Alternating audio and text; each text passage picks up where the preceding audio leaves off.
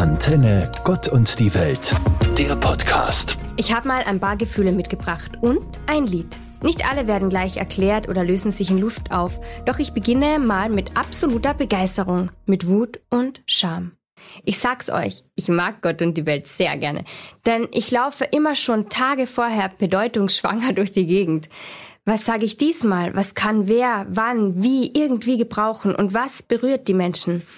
Wie ein Kind sehe ich in diesen Tagen oft die Welt noch viel deutlicher und intensiver, sauge jeden Moment mehr auf als sonst, um kein Detail zu übersehen. Es soll mir kein Gedanke und kein schönes Zeichen entgehen. Alles Bedeutsame muss gespeichert werden, damit dann vielleicht was ganz Bezauberndes rauskommt. Da schwärme ich bereits fast eine Minute dafür, etwas sagen zu dürfen. Das ordne ich nun meinem ersten mitgebrachten Gefühl zu, der Begeisterung. Sich für etwas zu begeistern, das ist ein herrliches Gefühl. Es ist mitreißend und lässt uns Momente intensiver und vielleicht auch manchmal auf verschiedenen Ebenen wahrnehmen. Ich nehme mich nun mal an der Nase und versuche diese Bedeutsamkeit und Begeisterung für jeden erlebbaren Moment im Alltag mitzunehmen. Nicht nur an gewissen Tagen, sondern öfter hinzuschauen, zu staunen und das Glück zu finden. In diesem Sommer haben sich schon einige Dinge gezeigt, wie nah nämlich tragisches, trauriges, Glück und Leben nebeneinander liegen. So stellen wir uns doch regelmäßig die Frage, was habe ich eigentlich für ein Glück? Oder, wenn es heute noch nicht da ist, was würde mich denn jetzt glücklich machen?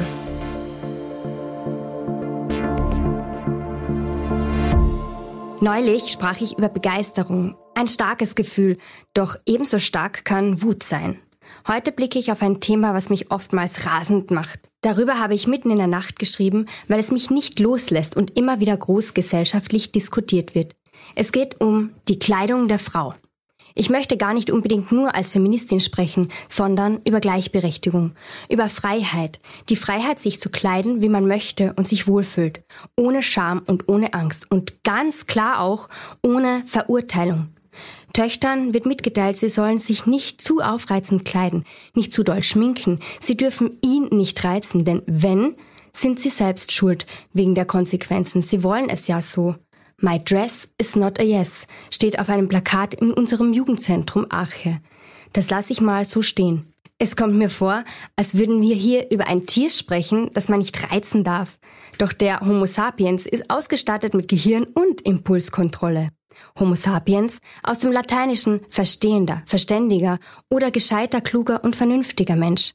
Daher finde ich allein die Diskussion irrational, den Mann wie ein zu bändigendes Tier zu betrachten, während der Frau, äh, ich entschuldige mich hiermit für die Geschlechterklischees, doch diese sind immer Teil des Diskurses, Klammer zu, die Freiheit genommen wird, sich zu kleiden, wie es ihr gefällt, aus Rücksicht auf etwaige Versuchungen.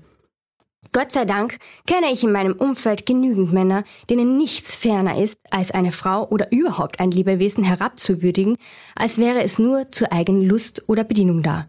Obwohl ich ehrlich sagen muss, dass ich tieftraurig, wütend und aufgewühlt immer wieder aus solchen Gesprächen hervorgehe. Ich appelliere hier aber nicht an den Mann alleine. Auch Frauen echauffieren sich über andere ihres Geschlechts, anstatt sich zu unterstützen. Es geht nicht um die Freiheit der Frau allein, sondern die des Menschen, um veraltete, längst überdachte Weltanschauungen, die diskriminierend sind, allen Personen gegenüber endlich hinter uns zu lassen. Es ist immer wieder mein Thema und bis ich nicht alles gesagt habe im Glauben, in der Liebe und der Freiheit, werde ich noch einige Ohren abkauen und über manch eine Mauer hüpfen und zwischendurch für Veränderung, Vernunft und Gelassenheit beten.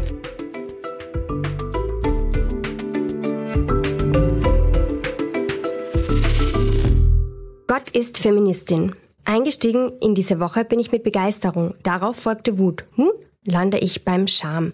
Und bei einem Buch, das ich voll Begeisterung ratzefatz weggehört habe, nämlich Gott ist Feministin von der Theologin und Pastorin Mira Ungewitter, eine deutsche Autorin, die nun in Wien lebt und arbeitet. Sie beschreibt in einem Kapitel ein Lady Gaga-Konzert als eine so unglaublich tolle, ergreifende sowie auch spirituelle Erfahrung, dass ich im Auto saß und beim Anhören ihrer Zeilen Gänsehaut und Tränen in den Augen bekam. Es gibt so viele Menschen und Worte, die einen unglaublich abholen können. Außerdem bin ich so dankbar für einen einmal ganz anderen Zugang zu Gott und wie sie ist.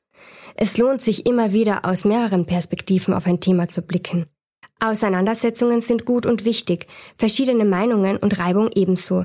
Aber es tut manchmal auch richtig, richtig gut, mit jemandem in die gleiche Richtung zu sehen und sich voll verstanden und angenommen zu fühlen. Ich habe das Gefühl der Scham angesprochen zuvor. Ein Gefühl, welches einen zu gar nichts bringt. Es bewahrt einen nicht wirklich vor etwas, wie es zum Beispiel die Angst macht. Sie verunsichert und macht traurig. Leider geben wir uns einander oft einmal das Gefühl, Dafür musst du dich jetzt schämen. Wie du denkst, was du anziehst, wie du aussiehst, dass du etwas nicht weißt, nicht dazugehörst. Scham für einen Glauben, Sexualität, Liebe oder dafür reich oder arm, zu dick, zu dünn zu sein. Ich finde, Scham nimmt uns so viel Freiheit. Wir dürfen uns mehr in dem Gefühl wiegen, angenommen zu sein. Bestärken wir uns gegenseitig, uns selbst zu lieben, mehr anzunehmen und der Freiheit zum Sein mehr Platz zu geben.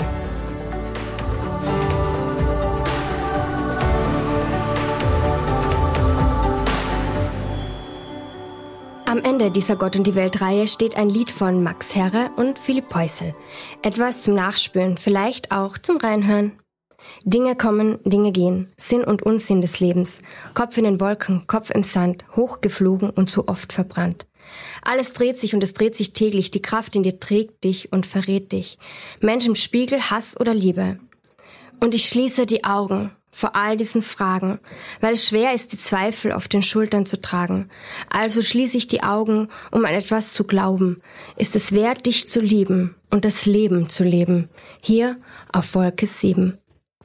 Hier auf Wolke 7 hält das Leben für uns nicht immer nur Herzchen und Glück bereit. Aber ja, es ist es wert, immer und trotzdem und vielleicht gerade deshalb dich zu lieben, die anderen und das Leben. Sarah Hatzel-Neumeier, Religionspädagogin aus Kärnten. Antenne Gott und die Welt, der Podcast.